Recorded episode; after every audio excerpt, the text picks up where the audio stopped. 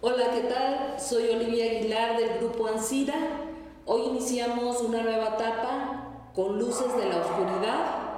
El día de hoy vamos a abrir con mi compañero reconocido actor y maestro Luis Alberto Bellón con un relato de el libro Colección de Pesadillas, volumen 1. Gracias. Debajo de la cama. Jorge un adolescente al que le encantaban las bromas de mal gusto y a quien había que reconocerle su talento en el manejo de los trucos de magia, la supuesta lectura de las cartas o el café, el robo de identidades de sus hermanos y amigos, para crear falsos perfiles en sus cuentas y hacerse pasar por admirador o admirador de los mismos. En su casa, los padres habían agotado estrategias para corregir su mala actitud desde premios, castigos, psicólogos, actividades culturales, deportivas, encuentros religiosos, cursos de superación personal, etc. Aunque agotados, pero no vencidos, buscaban la manera de enfocar al hijo para que recapacitara y fuera una buena persona en el futuro. Jorge aprovechó, como era su costumbre, la buena voluntad de estos para organizar una reunión con motivo del Día de Les hizo creer que se trataba de un proyecto escolar para rescatar las tradiciones y para ello montarían el altar. Les presentó una lista con requerimientos para elaborarlo, respetando la medida de lo posible los materiales que Altar primer nivel, que representa el cielo, en el que se colocan imágenes religiosas sobre santos. Segundo piso o nivel representa el limbo o dimensión entre vivos y muertos. Aquí se pone la foto a quien se dedica al altar. Tercer nivel. Los platillos favoritos en vida de gusto del fallecido. Además, se requiere de cirios o velas para ser exactos, que se ubican en forma de cruz en cada punto cardinal para marcar el camino como forma de orientación. La forma de cruz es para los cristianos y los puntos cardinales por las culturas prehispánicas. Papel picado. Naranja representa el luto prehispánico, morado el luto cristiano. Con él, los espíritus llegan empujados por el viento. Cuando el papel se mueve, es porque el alma pasa a través del mismo. Flores, nube, flor de obispo y cempasúchil o cempasúchil o flor de más de 20 pétalos en agua, que refleja el color del sol o dios azteca. Cruz de ceniza, para que el alma pueda expiar culpas pendientes.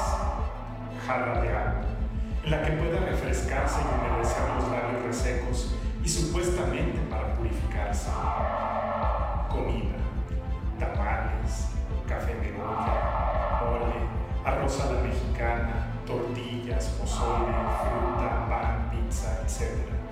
Al quedar satisfecho, el espíritu extrae el sabor y olor de los alimentos. Pan de muerto. Los más comunes son en forma de huesos y ombligo. Se acompañan con café de olla, atole o chocolate y refresco. Sal, como símbolo para que el alma se purifique, en especial para los niños no bautizados incienso, limpia y aleja a los espíritus. Hace la función de las oraciones uniendo a la tierra y el cielo. Calaveras de dulce. Sobre la frente se coloca el nombre de los difuntos y también de personas vivas que manifiestan cómo los mexicanos nos burlamos de la muerte. En los altares de niños se colocan juguetes y dulces. Los de bebidas, pulque, cerveza, cigarros, un recipiente con agua y toalla para asearse y pertenencias favoritas de los difuntos, un arco de flores en la puerta que representa la puerta del más allá y la autorización que San Pedro otorga a las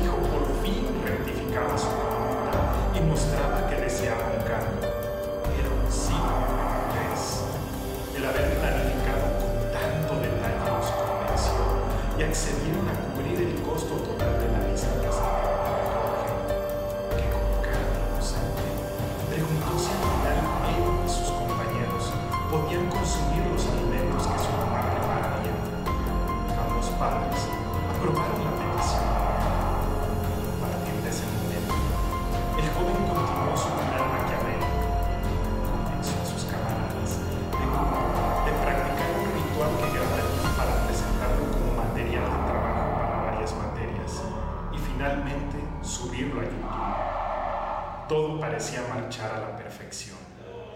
En casa le compraban las cosas necesarias, los hermanos ayudaban y la familia se unía en un ambiente festivo y de armonía, como siempre habían soñado los papás en la escuela. Los elegidos para asistir al evento preparaban sus disfraces y contaban los días que faltaban. Jorge y sus hermanos confabulaban en secreto para una sorpresa dirigida a los. Poco a poco tomaba forma el altar montado en el patio de la casa hasta colocar una iluminación especial, creando un mayor impacto. Se realizaron ensayos previos para que nada fallara. El sonido ambiental provocaba escalofríos, pues las luces y los accesorios extras eran caros,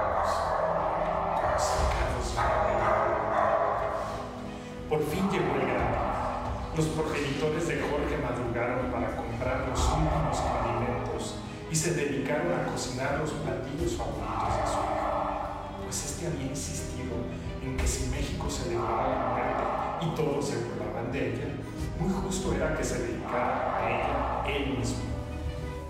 Por la noche empezaron a llegar los primeros asistentes con sus respectivos disfraces muy bien confeccionados. Había jaguares, panteras, venados, monstruos, luchadores, momias, lobos, etc. Una vez que los papás depositaron todo tipo de manjares, se retiraron a su habitación, satisfechos del regreso del hijo pródigo.